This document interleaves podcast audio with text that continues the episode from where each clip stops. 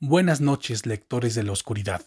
En esta ocasión nos reunimos nuevamente alrededor de nuestra hoguera para contarles la primera historia real de un seguidor de nuestra página de Facebook, donde también hemos estado recibiendo las historias que quieren compartir con nuestra comunidad de la oscuridad.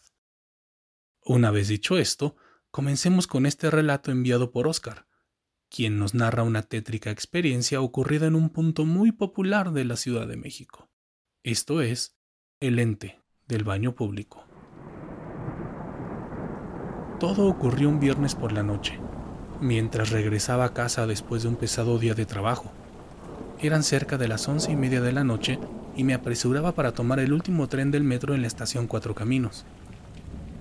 Por el horario, aún faltaban por salir tres trenes antes de que cerraran la terminal, así que tenía el tiempo suficiente para pasar a uno de los baños públicos de la estación pues por las prisas se me había olvidado pasar a los sanitarios de la oficina.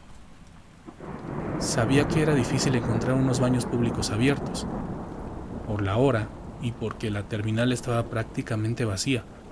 Solo pasaban corriendo pequeños grupos de personas que intentaban alcanzar los últimos trenes. Sin embargo, pude ver unos baños que estaban abiertos, aunque por dentro tenían un par de escobas paradas en forma de cruz. En un inicio Supuse que los trabajadores los estaban limpiando, o que quizá estaban fuera de servicio, pero no me daba tiempo de buscar otra opción, así que me pasé por los torniquetes y quité el par de escobas que estorbaban en la entrada. Pregunté en voz alta si estaban disponibles los baños y si alguien estaba ahí, pero no recibí respuesta. Los baños estaban prácticamente solos. Una vez dentro, me fui directamente al sanitario del fondo porque era el que tenía más espacio y el más limpio del lugar. Me senté e intenté concentrarme para salir lo más rápido posible, pues temía que llegara alguien de limpieza y me dejara encerrado. De pronto, las luces de los baños empezaron a parpadear y escuché claramente cómo alguien o algo pasaba a través de los torniquetes de entrada. Caminaba pesadamente, como arrastrando los pies y emitía un leve quejido en cada uno de sus pasos. El clima se enfrió repentinamente, y lo que en un inicio era una anécdota más de alguien que vive en la ciudad, se convirtió de pronto en algo incómodo y en cierta forma sobrenatural, porque no entendía el motivo, pero mi cuerpo comenzó a temblar y sentí unas ganas intensas de llorar. Era como el miedo que un niño siente cuando lo encierran en un cuarto solo en la oscuridad. Intenté calmarme, Respiré profundo y en silencio, para evitar que aquello que acababa de llegar no notara mi presencia. Y quizá así fue, porque pasó por todos los sanitarios hasta llegar al que estaba al lado mío. Abrió lentamente la puerta y se sentó. Me incliné un poco para intentar ver por debajo del sanitario contiguo, pero lo único que alcancé a ver fueron un par de botas negras, como las que usan los trabajadores en las obras de construcción las cuales estaban llenas de un fétido lodo. De pronto, como si se hubiera percatado de que lo estaba viendo, comenzó a levantar sus dos pies, uno tras otro, como simulando caminar o marchar. En ese momento ocurrió algo que jamás me habría imaginado. Comenzaron a salir gusanos y cucarachas por debajo de sus suelas, las cuales se comenzaron a mover en dirección hacia mí. En ese momento solo grité, me puse los pantalones rápidamente y me salí del baño, temblando de miedo y pataleando al aire para asegurarme que ningún bicho estuviera pegado a mí. Con terror y coraje, dije un par de groserías y paté la puerta del baño, pero en ese instante sentí como si mi sangre se paralizara por un momento, y mi piel se congeló cuando vi que no había nadie.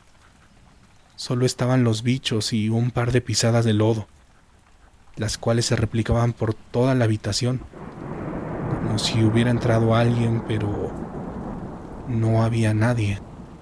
No supe cómo salí de los sanitarios ni cómo llegué al último tren de la estación. Solo recuerdo que las pocas personas que iban en el metro me veían y me preguntaban si estaba bien.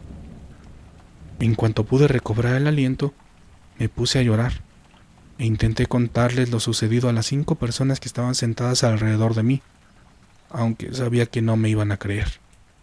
Aún así, todos me escucharon, pero no me creyeron.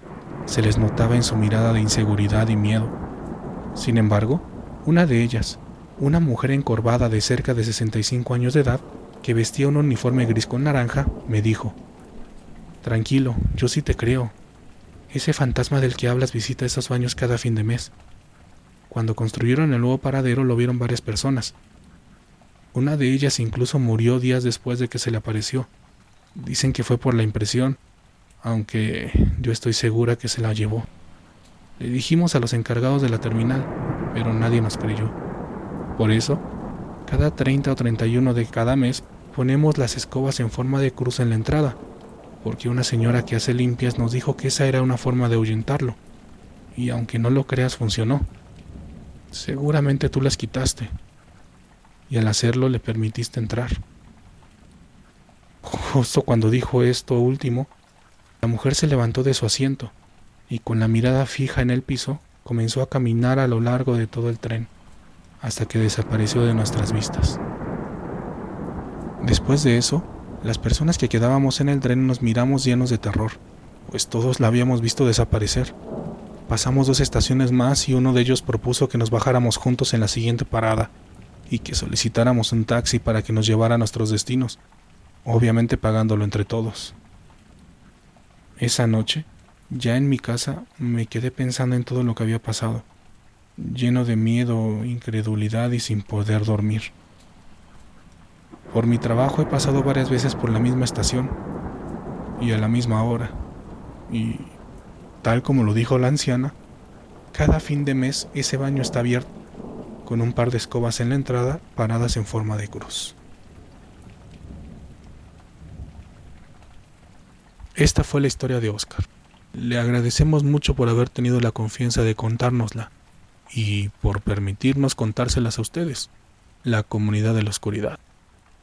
Recuerden suscribirse al canal, darle like y seguirnos en Facebook, donde también estaremos recibiendo sus historias. Y pronto encenderemos nuevamente la hoguera para volver a escuchar las historias que están ocultas en la oscuridad. Buenas noches.